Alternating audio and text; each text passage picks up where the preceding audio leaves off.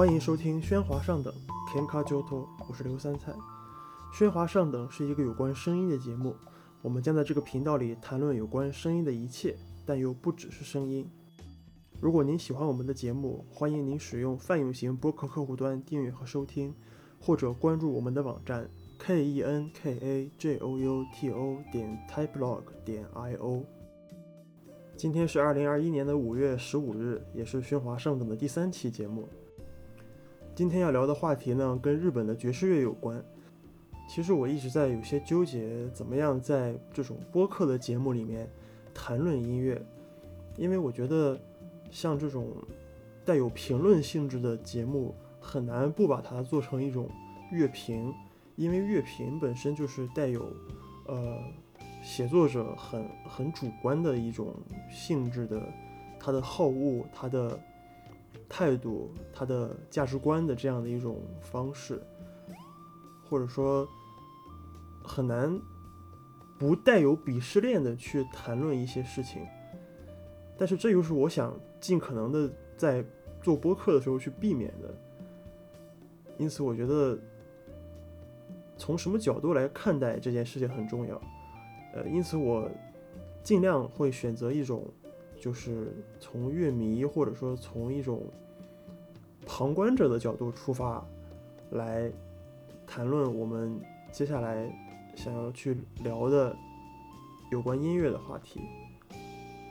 今天我们要聊的这个人呢，是一个日本的爵士乐手，叫做义田干夫 （Masada Mikio）。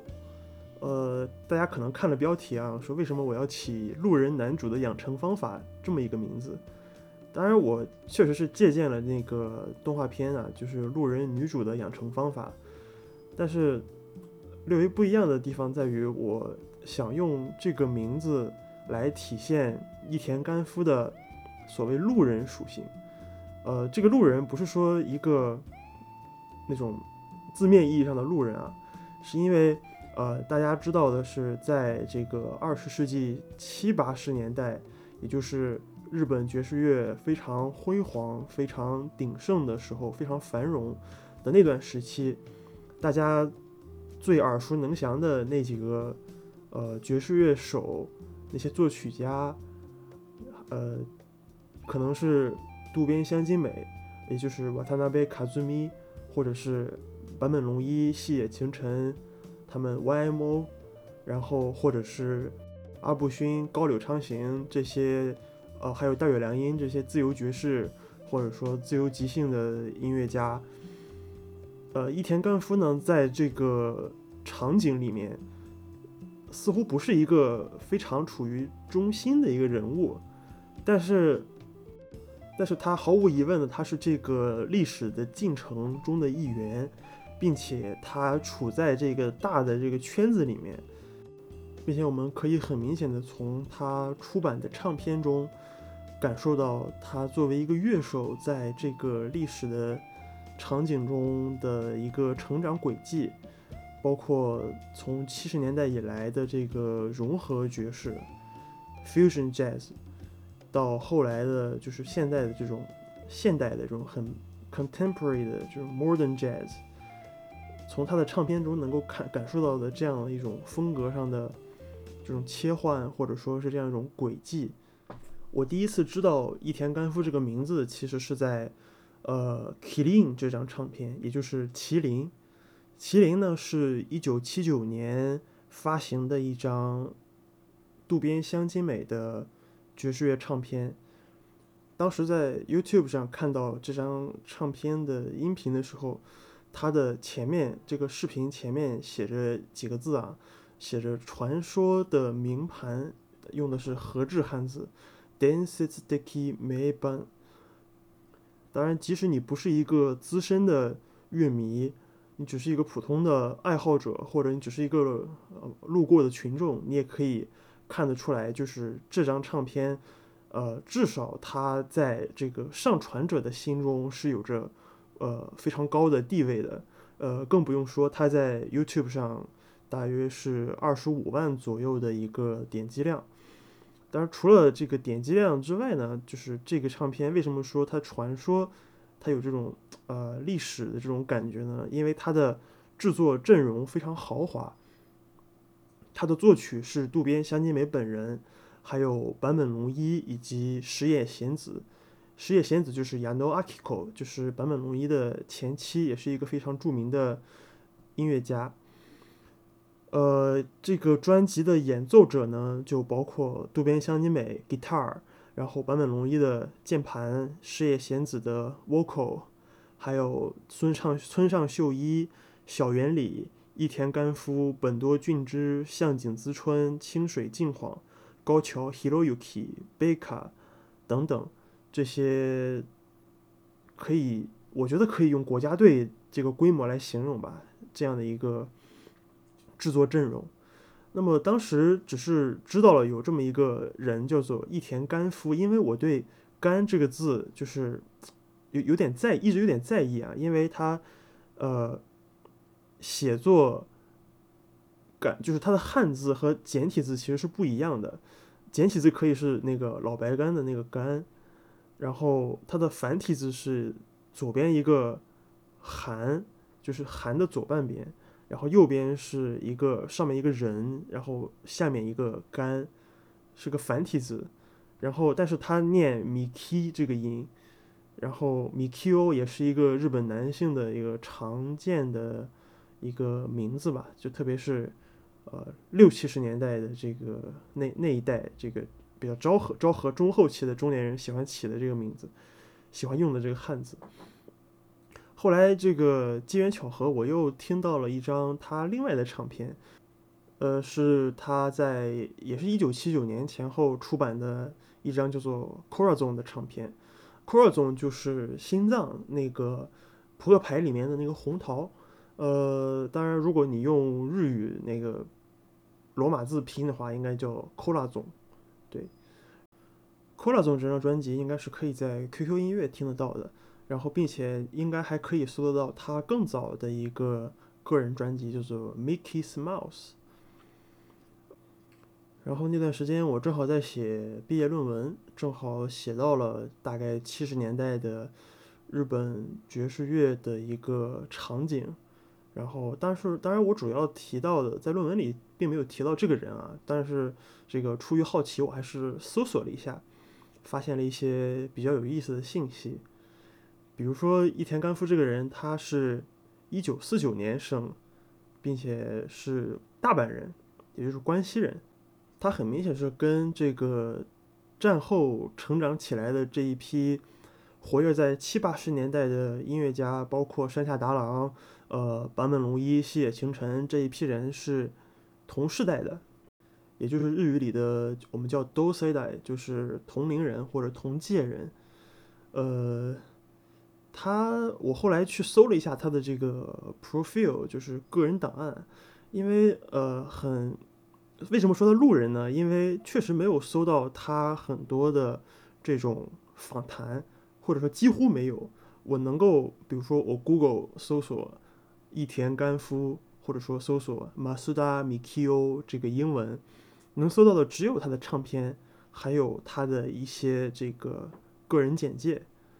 但是有关于他的呃一些谈话的一些，包括 interview 啊，包括像其他的类型的一些视频几乎没有。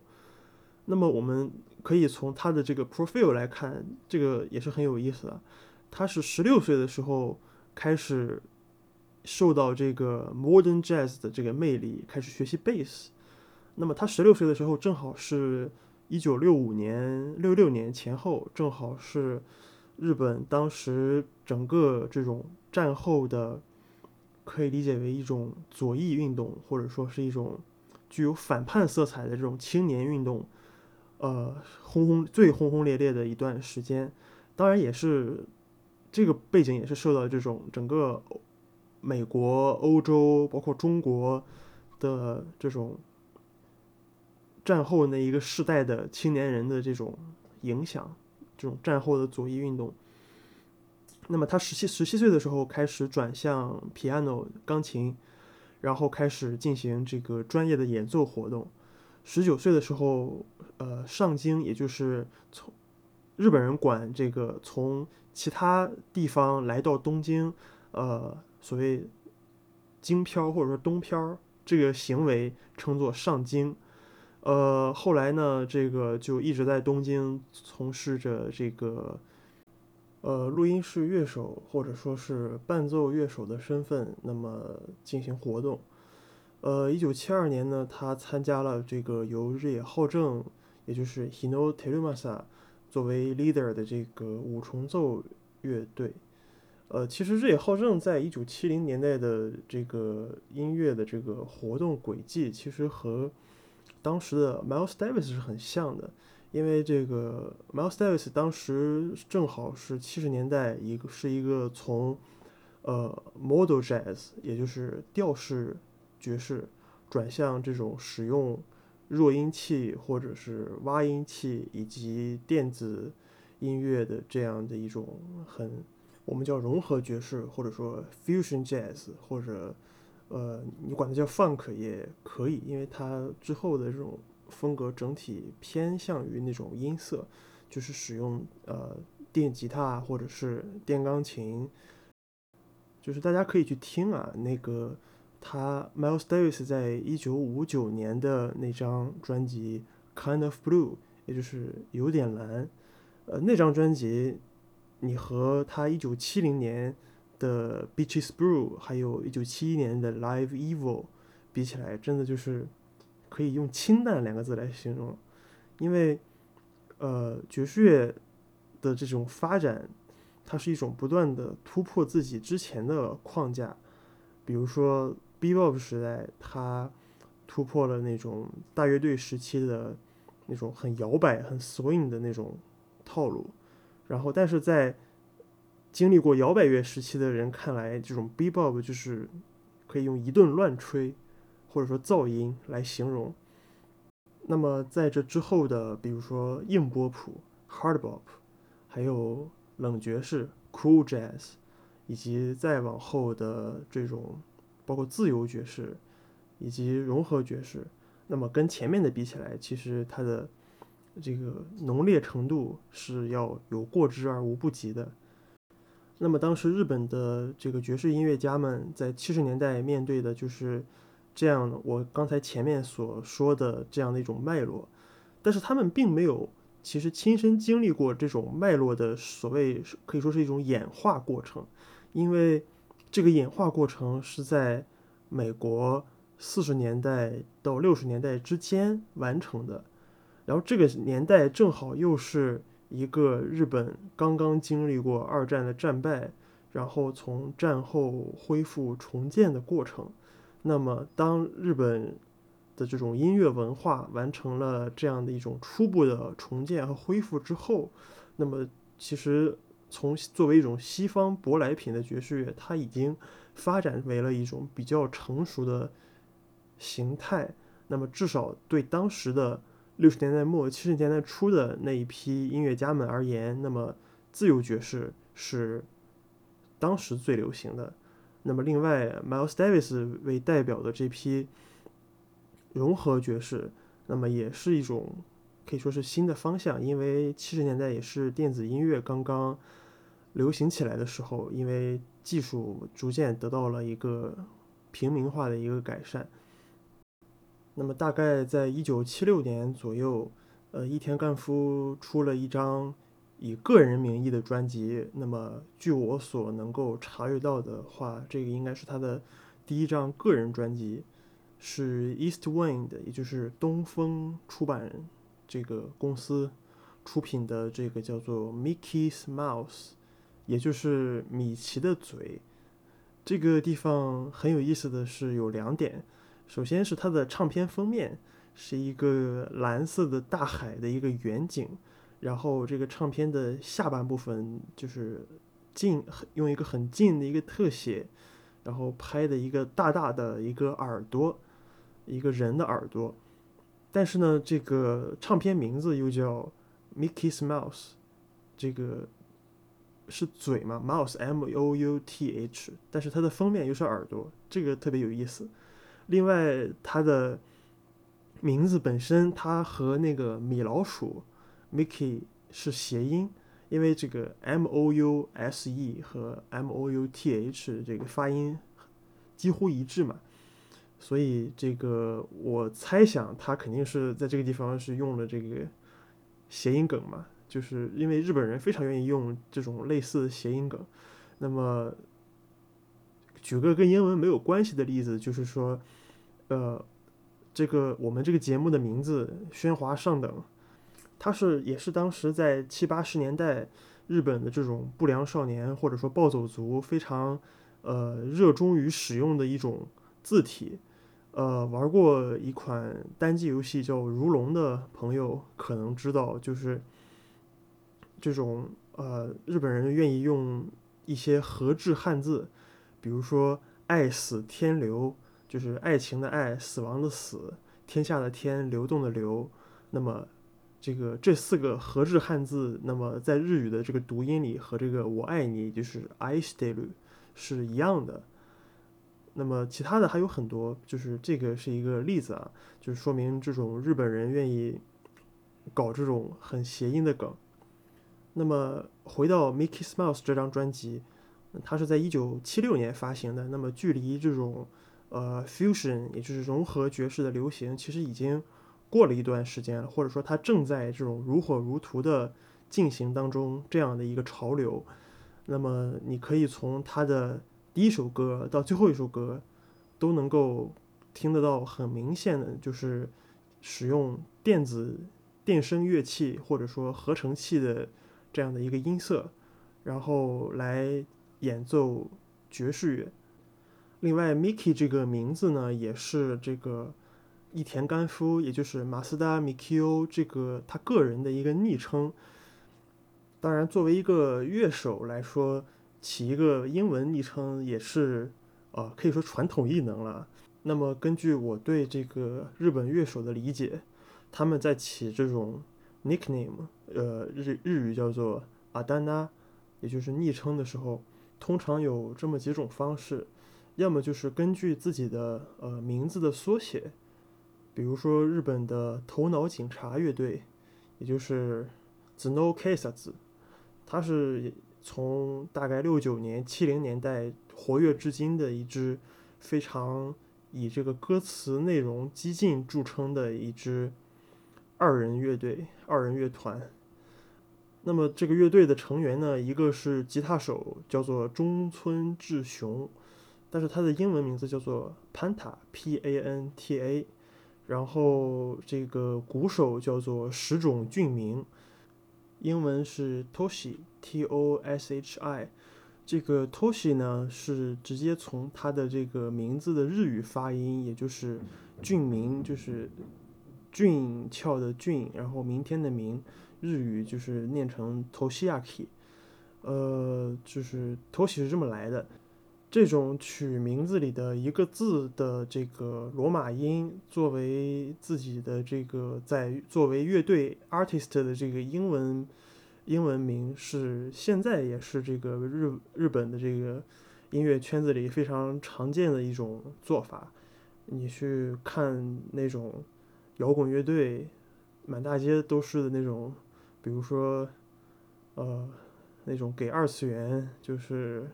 动动漫唱片头片尾的那样的摇滚摇滚乐队，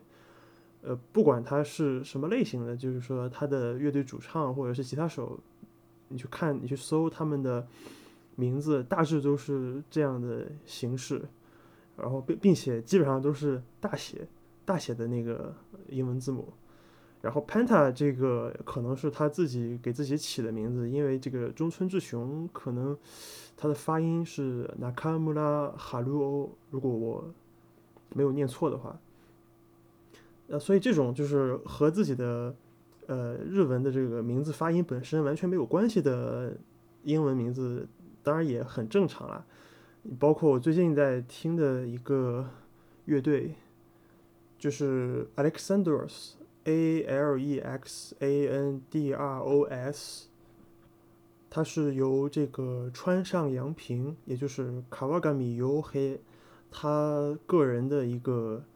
你也可以说这个名字既是他的乐队名，也是他的个人的英文名。然后我是最近，因为看了他演的那部电视剧嘛，就是就是由菅野美惠，就是芥芥雅人的妻子菅呃菅野美惠，还有滨边美波两个人主演的一部电视剧，叫做《我家女儿交不到男朋友》。武器呢，穆斯梅卡列西盖德基奈，他是相当于就是川上洋平在里面演了一个角色吧，然后还唱了，就给这个主题歌那个作曲，然后唱主题歌的是那个加入 Leo，就是耶伊利 Leo。呃，最近，然后再就是他最近几天才发的一个，就是给那个高达的一部新作，也就是。闪光的哈萨维，他唱的也是主题曲吧，叫《闪光》（Senko）。他是在五月初的时候发了这张同名专辑，也就是《闪光》这张专辑的 EP。然后这个专辑里面有这个日文和英文两个版本的这个主题曲，还有一个 instrumental，就是一个大概是专门给他。给 cover 翻唱的人用的一个没有歌词的一个音轨。呃，回到刚才那个英文昵称，也就是 nickname 的话题，这个不光是在摇滚乐，其实爵士乐里面，这个爵士乐手互相用昵称之间称呼的这个情况，其实我觉得比摇滚乐至少应该不比摇滚乐要少。那么。从欧美这边来看的话，比如说 Duke Ellington，艾灵顿公爵，那么这个 Duke 其实是他自己的一个昵称。另外还有最有名的 Charlie Parker，查理·帕克，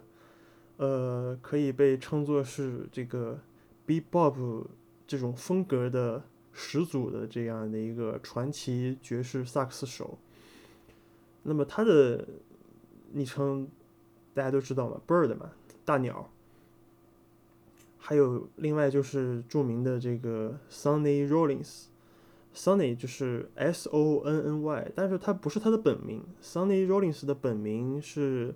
Walter Theodore Sonny，打引号的 Sonny Rollins，所以这种呃根据这个名字来起，比如说那个 Benny Goodman。本尼·古德曼，那么他的这个 Benny 其实是 Benjamin 的一个缩写或者说小写。那么在这样的一种可以说是传统吧，这种起名字的传统，那么 Mikio 就是伊田干夫，这个干夫根据这个名字 Mikio，那么给自己起个名叫 Miki，其实也是呃见怪不怪了。但现在其实今天我们也有很多，比如说。呃，吉川光博就是那个半泽直树里面的那个杜真利，就是主角半泽直树的那个好基友嘛。那么吉川光博当年也是非常火的一个天王级的一个存在。那么他的在日本的这个昵称就就叫做 Michi，就是光，就是光线的光。那个当名字念的话就念米兹，然后那么昵称的话，比如说。日本人愿意用这种七这种类似于将啊，比如说什么什么将，然后那么就称呼这个吉川光博就是 Michi。其实，在节目的开头，大家听到的那首曲子，其实就是《Mickey's Mouse》这张专辑的第一首歌，《Let's Get Together》。呃，这首歌应该是这个伊田干夫个人作曲制作的一张，呃，一首原创歌曲。因为这首歌在他后来的，包括《Cola Zone》，包括在后来的专辑里面出现过至少两三次，并且每一次都是一个 remix 版本，就是他重新编曲混音，然后重新制作了一版不同的风格的。那么《Mickey's Mouse》其实是七六年的曲子嘛。那么后来查了一下，发现另外的一个很有意思的事情，就是伊田干夫他在出这个《Mickey's Mouse》之前，也就是七四七五年左右，其实是去了一趟美国。那么去美国干嘛了呢？这个他的那个 profile 就是简历上写着是他去加入了这个美国的 Art Blakey 乐队，也就是 Jazz Messenger，Art Blakey and Jazz Messenger，就是爵士信使，也是美国五六十年代以来的这个传奇 Bebop、Hard Bop 的一个风格的非常具有传奇色彩的，换了历经好几代人的一个爵士乐团。那么他的现在的这个 leader，也就是鼓手 Ralph Peterson，前段时间刚刚过世了，因为好像是因为癌症吧，我没仔细看。因为我为什么我记得这个事儿？因为我前年呃一九年刚刚开始在北京学习爵士乐的时候，有幸看过一场他的演出，因为我的老师是他当时。在纽约留学的时候，是他的学生，是 Ralph Peterson 的学生。但是我后来又查了一下，就是 Jazz Messenger 这个乐团的这个发专辑的这个情况之后，发现他们当时在七三到七六年其实是陷入了一个低谷。也就是说，根据维基百科上面说的是，他们那三年其实只出了一张专辑，然后全靠这个。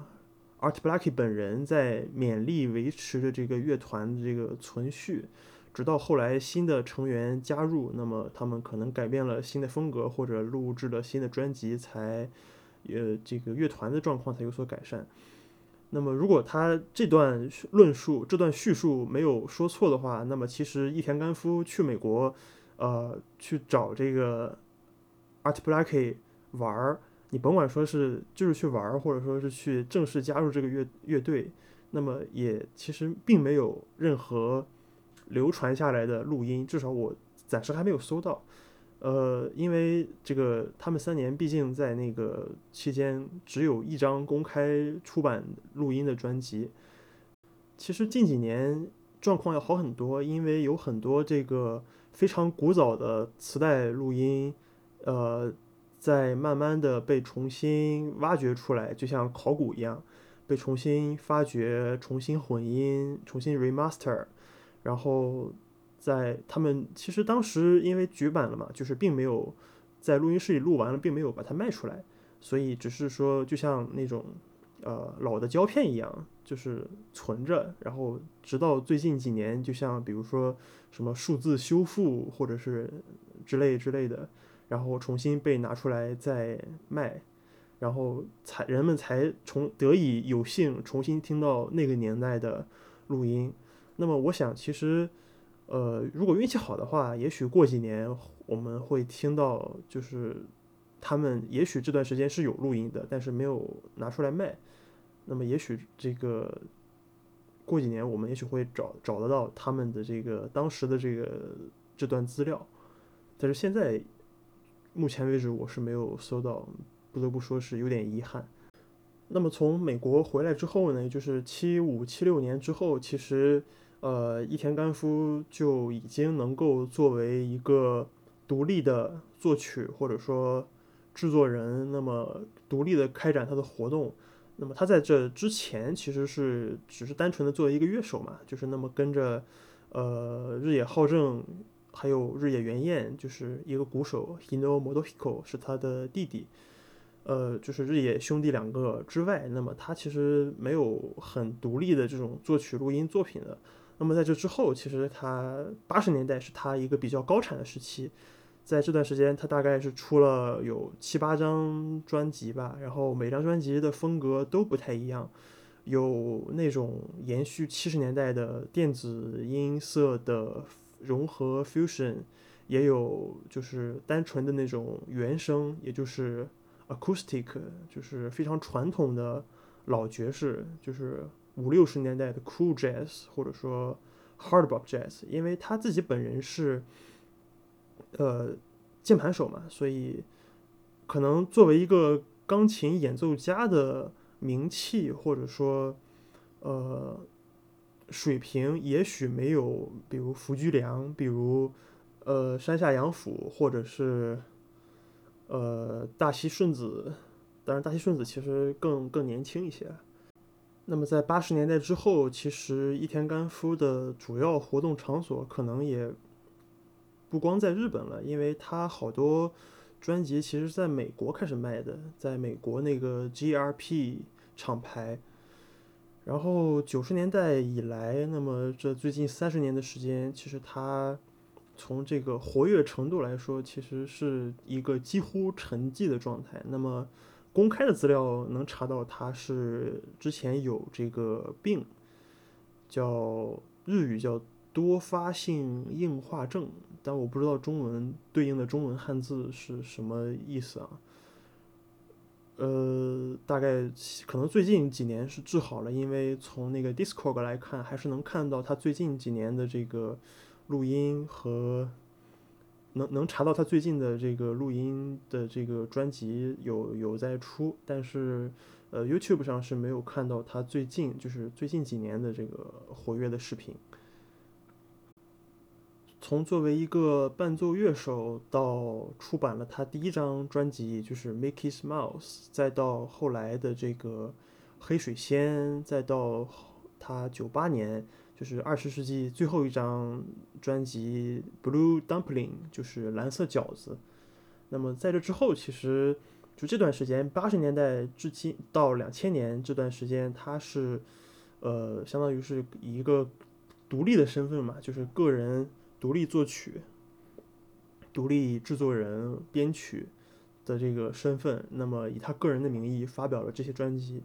我们其实能很明显、很明显的看到他个人的一个这种至少是成长，就是或者说成熟，他作为一个音乐人的这样的一个发展脉络。但是这种状态，其实我是个人是非常羡慕的啊，就是日语里叫所谓的。独学家就是独立的独，然后学习的学，独学日语念成 dokugaku。呃，这种独学家一般是形容这种自学成才，或者说，呃，不依赖于那种拜师学艺啊，或者是大学教学，就是自己一个人摸索，呃，自学成才的这种形态。但其实这种在日本其实很常见，因为日本的这种文化氛围是很鼓励你自学的，哪怕是这种编程或者是呃那种现代音乐或者说电子音乐那种很学术的这些理论，在日本的这个市面上你都可以买到所谓的科普教科普型教材，比如说那种很入门式的。就是他那个书名就很入门，比如说什么，呃，初级什么什么作曲法，或者是呃普通人也能看得懂的什么什么方法，就是可以说是对日本人而言，应该说没有学不会的东西，因为这种知识的这种普及程度或者说呃门槛是极其低的。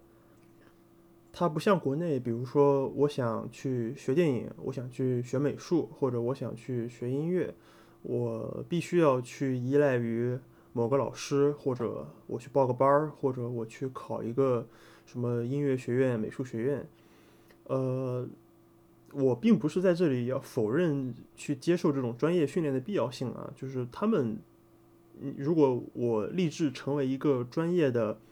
呃，这种艺术。工作者或者是制作人，那么这种专业的系统的训练，呃，固然是好的。我不是说它一定是必要的，但它至少是好的。呃，但是日本这种呃自学的这种氛围，或者说他鼓励自学的这样这样的一种呃环境，它给了给了你一种可能性，就是说我可能呃上不起呃很好的大学，但是我。可以自己买书来看，或者是我自己去听唱片，我去我去那种爵士酒酒馆、爵士酒吧，或者说爵士咖啡厅，呃，日语叫 Jazz Kissa，呃，去听那些乐手们的这个即兴或者是这种 live，就是现场演出。呃，之前我还记得一个事情，给我印象非常深刻，就是。大有良音，就是 Otomo Yoshihide，他是也是当代日本的这个音乐界非常重要的一个大师级的人物吧。他自己的书里其实有写，就是我的青年时代，他是五九年生人，大概是就是比坂本他们大概要小那么十岁左右，就是小接近半个到一个世代。那么他上学的时候正好是就是十几岁，七十年代，他还能够在这个他老家，也就是福岛县的这个小小酒吧、小酒馆里。听到阿部勋跟高柳昌行的这个演出，我们知道这两个人是日本自由爵士乐界的，可以说是一个开天辟地式的人物吧。因为，呃，熟悉的朋友可能都知道那张著名的唱片嘛，《解体的交感》。《解体的交感》是日本自由爵士乐的一个，可以说是一个巅峰，或者说是一个标志。但是福岛县。呃，今天大家知道福岛是因为日本的那个福岛核电站的泄漏事故，还有东日本大地震，让这个位于东北东日本东北地区的这么一个小的县，能够引起全世界的关注。但是在当时，在六十年代，在七十年代，福岛并不是一个很大或者说很繁荣的一个地方，呃，它更像一个二线城市或者说三线城市。比如说，呃，中国的一个中西部，或者是中国东北部的某个城市，那么青年时代的呃，或者说少年时代的大友良英，能够在他老家的这么一个可以说是穷乡僻壤的这么一个酒酒吧里，能够听到自由爵士乐的演出，本来就是爵士乐里面最为偏怪。冷门或者说最离经叛道的这样一种风格，他居然能在一个呃这样的环境下听得到，我觉得这很日本，就是至少在中国这种事情其实是不可能的，你很难想象一个中国的一个比如说汪峰，那么在零零年前后能够跑去呃比如说陕西宝鸡这样的一个。或者说宁夏中卫白银这些，也不能说三线，甚至可以说十八线都有点，呃，当然现这么说可能有点地域黑啊，但是，呃，至少在这种艺术的这个或者说商业的这个层面，它确实是一个相对比较偏的一个地方。那么，义田干夫是关西人，关西肯定它的爵士乐的环境肯定没有东京强，但是。你能够想象一个关西人，一个大阪人，那么他年纪轻轻，十四五岁、十五六岁，听到了爵士乐之后，就决定要学这个，并且将它作为一个职业的一个志向。那么为此，高中退学，然后跑来东京，从关西跑到关东来去专门的从事这个工作。那么他当时肯定就是你能够想象。到这种环这种场景嘛，就是所谓的，一没有钱，二没有人脉，三没有，我我猜测他当时肯定没有非常好的技术，因为他是自学的，就是从这种脉络来看，他至少没有像坂本龙一那样接受非常标准的，呃六七年的这种大学教育的这样的一个体系化的训练。但是他也能在那个环境下，就是成为那个环境的一员，并且，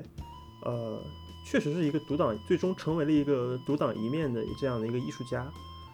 呃，那么他在过去，他也许是一个路人，就是他跟那个 k i l i n 的其他成员比起来，他也许是一个路人的这样的一个角色。但是从结果来看的话，那么他无疑已经成长为了一个。足以被称为男主的这样的一个角色，就是一个独独立的艺术家，一个独立的音乐人。那么在这个场景中，他可能没有其他人那么耀眼，但是他确实有着自己独特的这个存在的一个空间，并且他自己的作品也是那个时代最好的注脚。那么这期节目就到这里，欢迎收听《喧哗上等》，我是刘三菜。我们下期节目再见。